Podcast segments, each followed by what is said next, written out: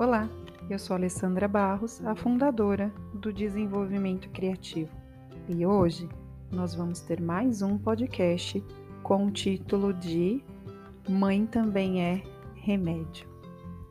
Recentemente fui uma exposição infantil com meu filho. Brincamos bastante, interagimos muito com todas as atividades interativas disponíveis na exposição. E por fim, fomos até uma lanchonete para fazer um lanche e depois ir para casa. Até então, tudo caminhava muito bem. Digo, normal para um passeio externo com uma criança. Escolhemos um bolo delicioso de chocolate, um cookie, um donuts e um chocolate quente. Ao sentar-se à mesa para comer, uma amiga que nos acompanhava carinhosamente ofereceu uma sobremesa. Claro que era para comer após o lanche, mas criança, muitas vezes, eles não entendem a sequência das coisas e são imediatistas. Para minha surpresa, sim, o tempo fechou. A tempestade emocional chegou com tudo. Choro forte, grito, ouvidos e pensamentos inacessíveis naquele momento. A lanchonete inteira voltou os olhos em nossa direção. Eu me senti como se eu estivesse em um octógono, onde todos os espectadores gritam por luta e onde sempre torcem por um vencedor. Respirei fundo, blindei a minha mente para os olhares que me julgavam, peguei o meu filho carinhosamente e saí com ele da lanchonete. Lá fora, abraçadinha nele, eu perguntei: Meu amor, o que eu posso fazer para te ajudar? Claro que ele respondeu: Eu quero comer a sobremesa. Ah, sim, querido, eu te entendo. E eu entendo que a sobremesa parece mais interessante.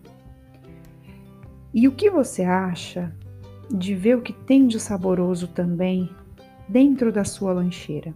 Afinal de contas, eu precisava que ele comesse alguma coisa antes da sobremesa. Prontamente, ele aceitou.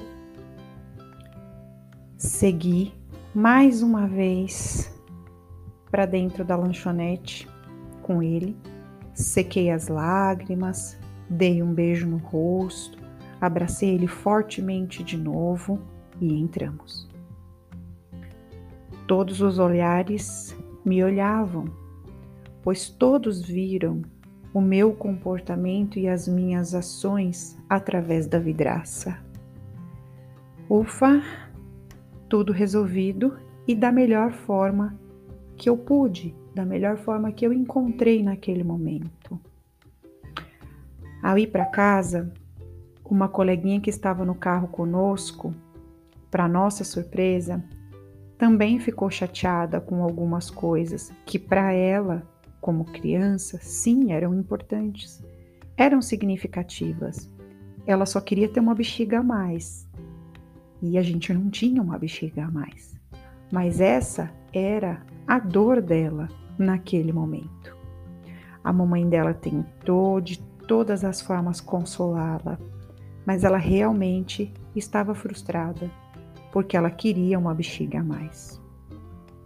O Lucas, o meu filho, ele estava sentado do lado da amiguinha e presenciou a frustração dela.